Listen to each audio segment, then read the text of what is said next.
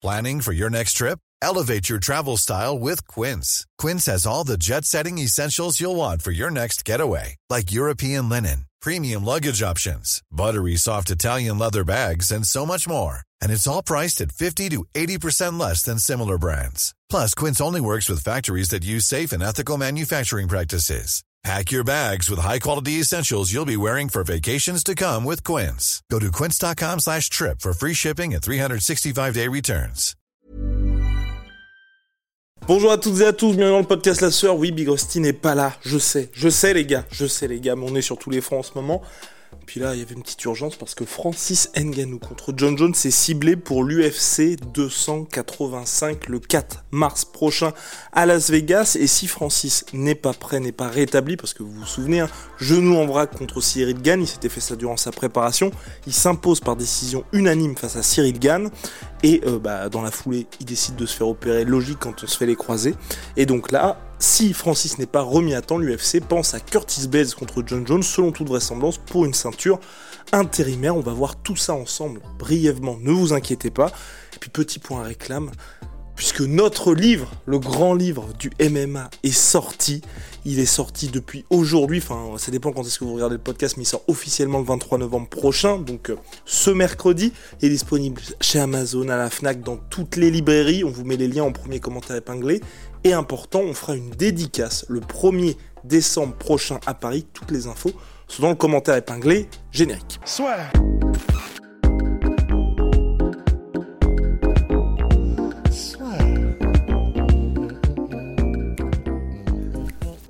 Dans l'octogone avec Unibet.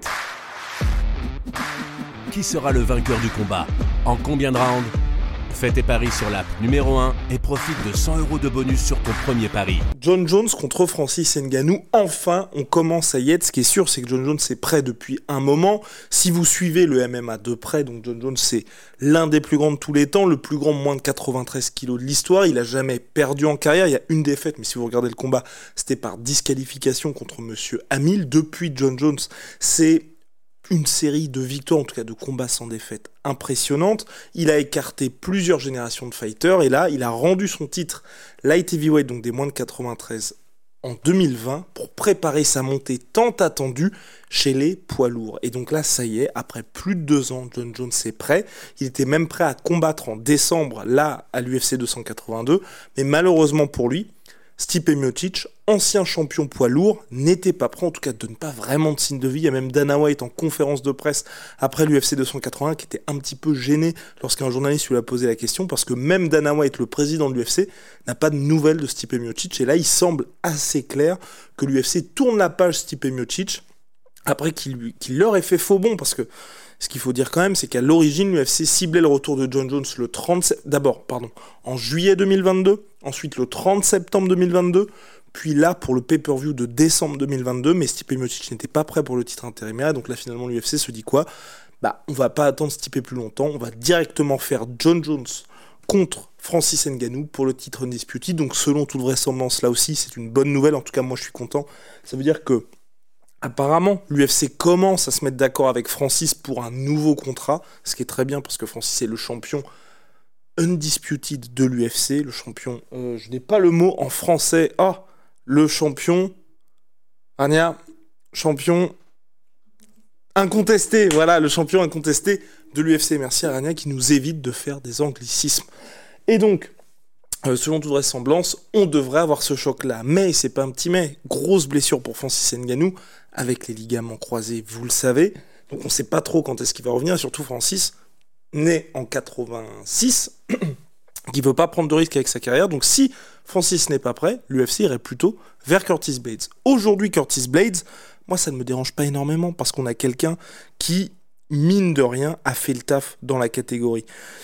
C'est un gars qui est sans doute le meilleur lutteur de la catégorie Curtis Blades, qui regarde trop souvent en arrière ces derniers temps parce qu'il y a eu cet accident de parcours face à Derek Lewis. Et avant ce chaos contre Derek Lewis, il n'avait perdu qu'une seule fois, enfin deux fois en carrière, mais face à un même adversaire, Francis Ngannou, une fois par TKO, qui, et ça remonte à 2016, une deuxième fois par TKO en 2018, et depuis, c'était des victoires contre Justin Willis, Shamil Abdouragimov, Junior Dos Santos, Alexander Volkov. Ensuite, il se fait surprendre par Derek Lewis sur un uppercut de l'espace. Et il a poursuivi sa marche en avant depuis, avec une victoire contre Rosenstruck, une victoire contre Chris Dokos et une victoire contre Thomas Spinal, même si Thomas Spinal s'était blessé. Moi, les deux combats m'intéressent pour John Jones.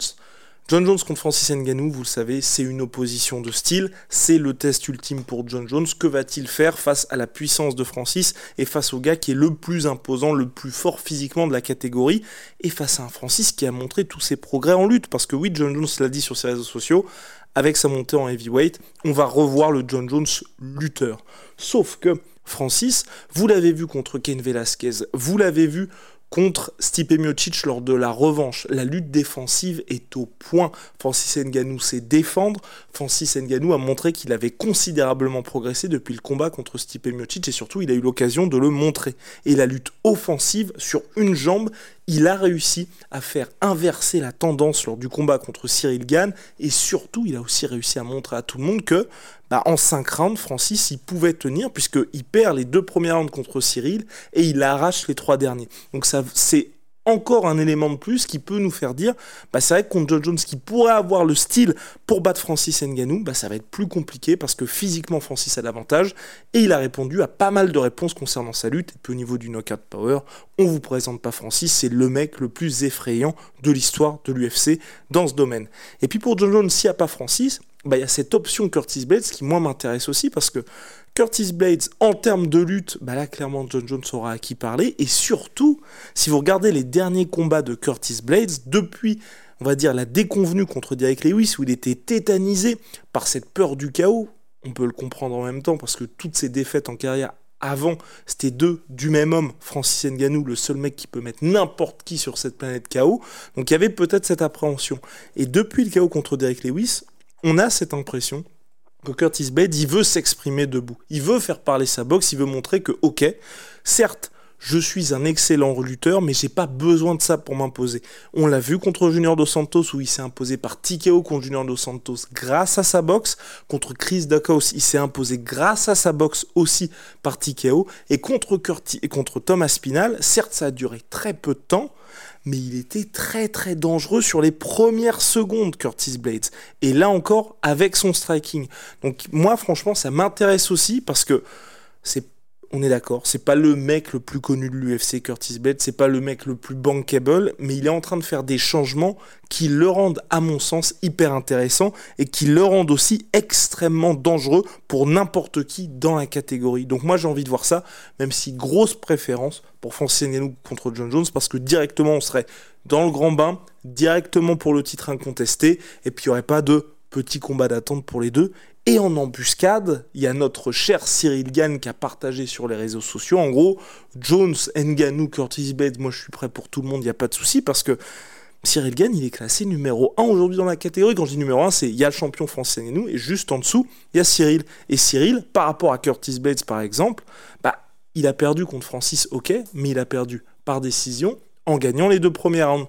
Curtis Bates, il a perdu deux fois contre Francis Nganou avant la limite. Donc il y a un argument aussi pour Cyril Gann, que ce soit soit contre, pour des retrouvailles contre Francis, même si l'UFC va préférer John Jones, évidemment, je préférerais aussi John Jones au regard bah, du potentiel historique du combat. Mais surtout, si Francis n'est pas prêt, moi, ça me dérangerait pas d'avoir Cyril Gann contre John Jones, parce que là aussi, on aurait une très belle opposition de style. Et sportivement, Cyril Gann mérite. Après, il y a une question de marché aussi qui se pose pour l'UFC, c'est Cyril, aujourd'hui, ils ont vu que c'était une superstar en France, ils ont vu que le gars pouvait remplir comme ça Bercy en France. Pourquoi finalement le faire combattre aux États-Unis alors que vous pouvez mettre un Américain face à John Jones et faire un petit peu patienter Cyril. Il y a toutes ces questions-là, mais en tout cas sportivement, moi ça m'intéresse. Et sportivement, il y a des gros arguments pour Cyril Gann. Voilà, en tout cas, c'est terminé pour cette breaking news de l'espace. On espère qu'enfin ça va se matérialiser parce que Big Rusty vous l'a dit. Moi aussi, ça commence à m'agacer. Dernier combat de John Jones à l'UFC en février 2020. Le temps passe aussi pour lui. Plus de 35 ans maintenant pour John Jones. Ce serait dommage d'attendre encore longtemps avant son retour. Vous le savez, shout out my sweet pea, my sweet protein, moins 33% sur tout my protein avec le code la sueur. See ya.